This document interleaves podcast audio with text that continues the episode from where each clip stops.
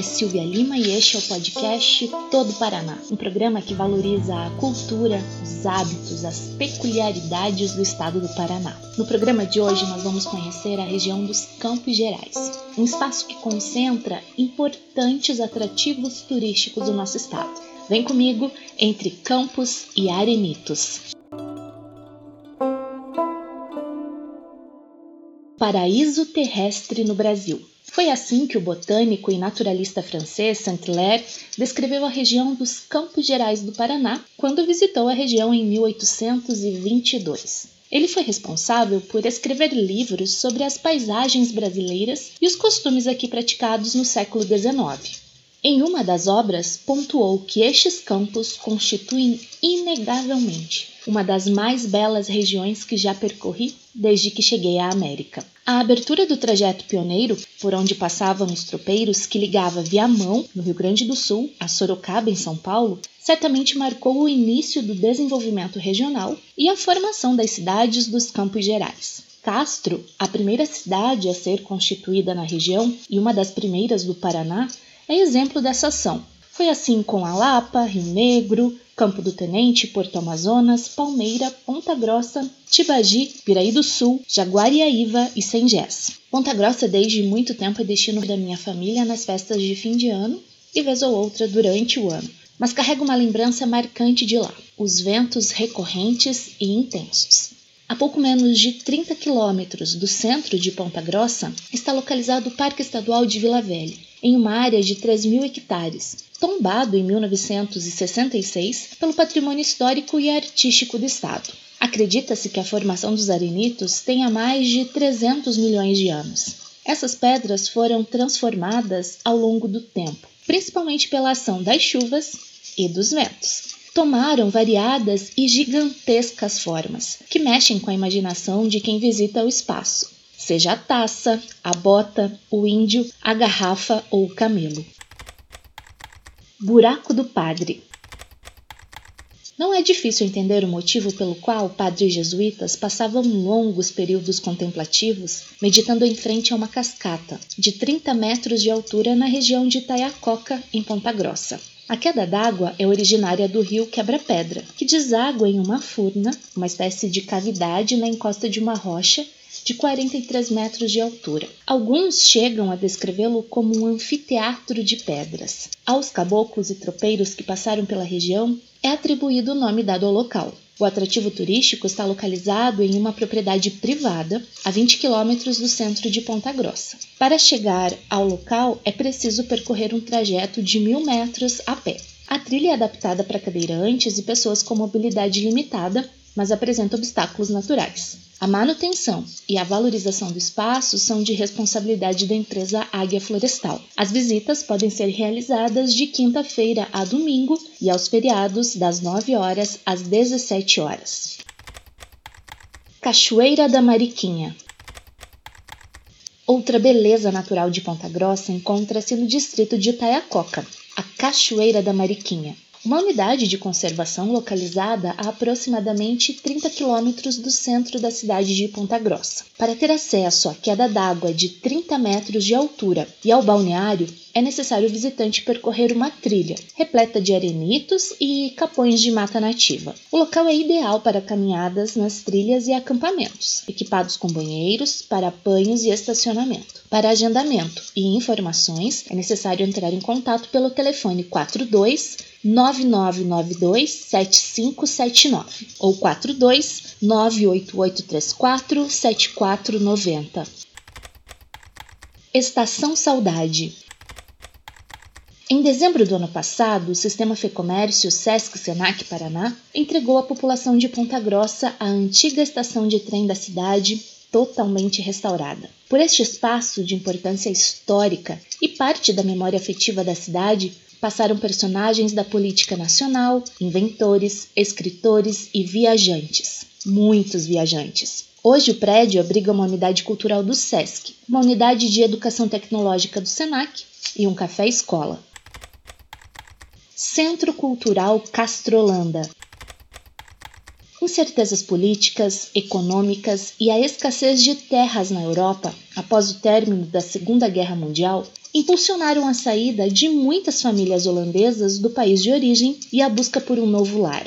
Instalados nos Campos Gerais, em Castro, criaram a colônia e cooperativa agropecuária Castrolanda, mantendo a tradição, arquitetura, grupo folclórico, gastronomia e língua. Novamente, os ventos da região me trouxeram novidades ao conhecer o Memorial da Imigração Holandesa. Ele foi construído em 2001 e traz uma réplica de tamanho original do moinho de vento situado no norte da Holanda. A construção tem 37 metros de altura e os habitantes garantem que a estrutura, feita em madeira, permanece em pé sem o uso de pregos. O Centro Cultural ainda abriga um salão para eventos, restaurantes, loja de artesanatos e de sexta a domingo e aos feriados é aberto a visitação das 13 às 18 horas. Outro local a se conhecer é o Museu Histórico Castrolanda. O espaço representa uma casa de fazenda característica da região nordeste da Holanda de onde veio a maioria dos imigrantes da localidade. No espaço, visualiza-se como eram os cômodos das residências, objetos pessoais, decoração e é possível visitar uma exposição. Museu do Tropeiro e Casa de Sinhara. Com um acervo de mais de mil peças, o Museu do Tropeiro, primeiro no Brasil a resgatar a história e a memória do tropeirismo, foi inaugurado em Castro em 1977 entre os objetos em exposição estão documentos, vestimentas, montarias, mapas, móveis de época, objetos sacros e pessoais dos antigos viajantes. A casa de Sinhara, localizada também em Castro, retrata a vida da mulher castrense no período do tropeirismo e no prédio é possível conhecer objetos, móveis e utensílios domésticos. O museu e a casa funcionam de terça a sexta-feira, das 8h30 às 11h30 e das 12h30 às 17 horas. Os espaços também são abertos ao público no primeiro domingo de cada mês, das 9 às 17 horas. Parque Histórico de Carambeí Impossível não impressionar os olhos com o charmoso Parque Histórico de Carambeí, o maior museu histórico a céu aberto do Brasil retratando a saga da imigração holandesa no estado e hoje é um dos três museus mais visitados do Paraná, com cerca de 134 mil visitantes em 2019. Com 100 mil metros quadrados, o parque reúne jardins e edificações que compõem o Memorial da Imigração e todas as vezes que visito fico encantada com a relação da cultura holandesa com a música. Em quase a totalidade das casas retratadas há partituras, pianos e harmônicos, uma espécie de órgão que produz um som parecido com o de um acordeão. O parque é composto pela Casa da Memória, que abriga o acervo do museu, uma confeitaria e um restaurante. O Parque das Águas, a Vila Histórica, os Jardins e o Museu do Trator.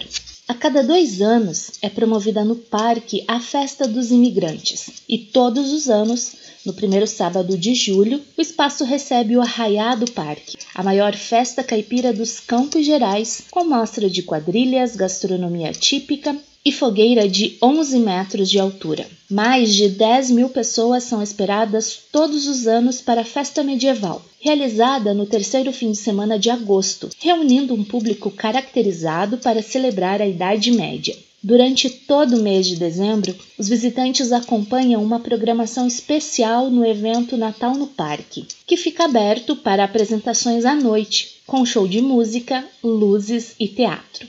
O parque está aberto para visitação de terça a sexta-feira, das 11 às 18 horas, e aos sábados e domingos, das 11 às 18h30.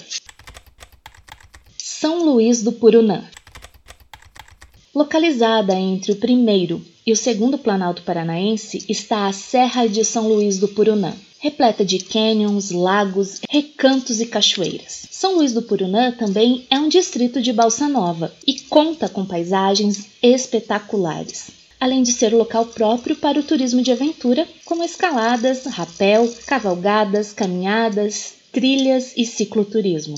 Rota dos Antigos Tropeiros conta com diversas pousadas, hotéis e restaurantes que ofertam a comida tropeira, além da costela de fogo de chão, que foi oferecida a Dom Pedro II quando esteve na região para pernoitar.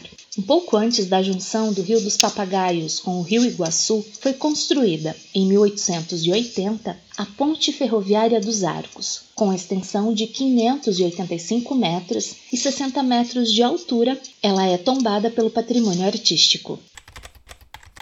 Parque Estadual do Guartelá o Parque Estadual do Guartelá está localizado nos municípios de Castro e Tibagi. Possui uma área de 798 hectares. Em seu território encontra-se o Cânion Guartelá, cortado pelo rio Iapó, sendo considerado o maior cânion do Brasil em extensão, além de corredeiras, cachoeiras, grutas e inscrições rupestres dos primeiros habitantes da região. O parque permanece aberto de quarta-feira a domingo e nos feriados nacionais das 9 às 16h30. Atrativos diversos. A região dos Campos Gerais é rica em atrativos naturais, como a Cachoeira da Fenda, em Arapoti, Parque Estadual do Cerrado e a Área de Proteção Ambiental Estadual da Escarpa Devoniana, em Jaguariaíva, as pinturas rupestres em Piraí do Sul, a Lagoa Dourada e as Furnas, em Ponta Grossa, a Cachoeira do Cercado e o Recanto dos Papagaios, em Palmeira, e Salto Santa Maria, em Tibagi. O turismo gastronômico passa pelas irresistíveis tortas de Carambeí, no charmoso e disputado Fredericas Coffee House, pelo feijão tropeiro, arroz carreteiro e farofa de carne, prato típico de Castro, pelos queijos da colônia Vitimarsum, que receberam selo de indicação geográfica pelo Sebrae Paraná, atestando a qualidade do produto, pela alcatra do espeto de Ponta Grossa, pelo pão no bafo de Palmeira e pelo entreveiro de pinhão de Telemaco Borba.